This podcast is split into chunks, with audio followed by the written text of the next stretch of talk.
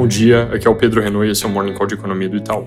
Começando pela China, ontem à noite saiu o PMI caixinha de serviços, que veio com queda de 54,1 para 51,8 pontos, ainda acima do patamar neutro que é 50, mas no pior nível desde dezembro do ano passado. O número se soma à sequência de notícias ruins sobre a atividade, mas na verdade não é muita novidade, porque na semana passada já tinha saído o PMI oficial mostrando a mesma direção. Com todos os estímulos anunciados pelo governo nos últimos dias, nossa leitura é de que a economia chinesa pode estar fazendo um vale. E notícias de que a demanda por imóveis acelerou nos últimos dias encorajam nessa direção. E aí, no curto prazo, a coisa mais importante para ficar de olho é exatamente em dados de alta frequência de vendas para confirmar se isso está ajudando.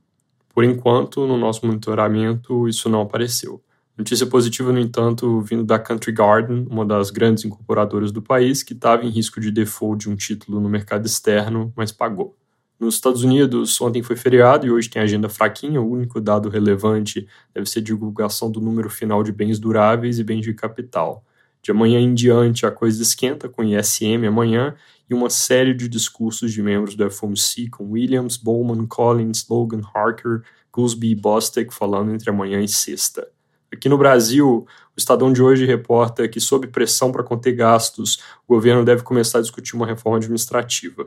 Segundo o jornal, a equipe econômica e ministro do Planalto se reúnem hoje para amarrar os principais pontos do que seria uma versão da reforma do funcionalismo desse governo. Lembrando, esse é um tema que já apareceu há alguns meses por meio do presidente da Câmara, Arthur Lira, que argumenta que é inevitável tratar do assunto e vem defendendo seguir em frente com a proposta que já tramitou uma boa parte do caminho na Câmara durante o governo anterior. O Lira realmente tem um ponto importante de que seria muito mais fácil fazer ajuste fiscal cortando despesa em vez de só aumentando receita.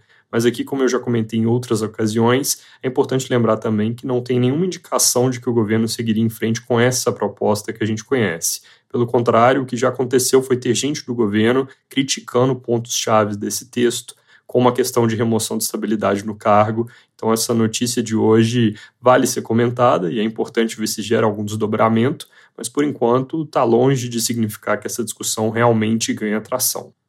Mudando de assunto, com o PL do CARF aprovado no Congresso, essa que é uma das principais avenidas para arrecadação nas contas do governo entra em evidência e o valor de hoje traz uma entrevista interessante com o presidente do órgão que defende que a estimativa de arrecadação do governo de 55 bilhões no ano que vem é um cálculo conservador. Ele explica que, na média histórica, cerca de 10% do volume julgado pelo órgão vira arrecadação para o governo, e eles esperam julgar de 500 a 800 bilhões entre agora e o fim do ano que vem, de um estoque total pouco acima de um trilhão.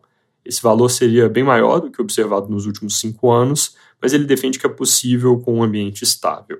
Só para dar informação completa, eu falei que o PL já passou no Congresso, mas ainda falta ser sancionado pelo presidente Lula e isso deve ocorrer sem vetos. Entre as medidas de receita com as quais o governo conta para chegar a déficit zero no ano que vem, essa é uma das que está mais adiantadas no sentido de que já passou mas esse valor ainda não é claro se é realmente factível. A gente hoje tem zero de arrecadação do CARF na conta.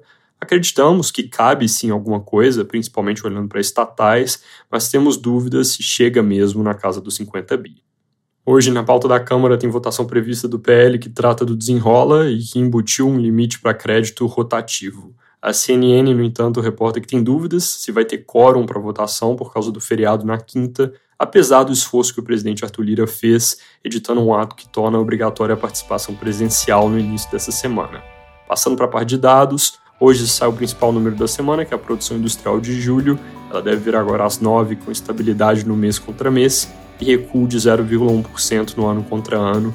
Isso um pouco melhor do que o consenso de mercado, que está em menos 0,3% e menos 0,5%, respectivamente. É isso por hoje, bom dia.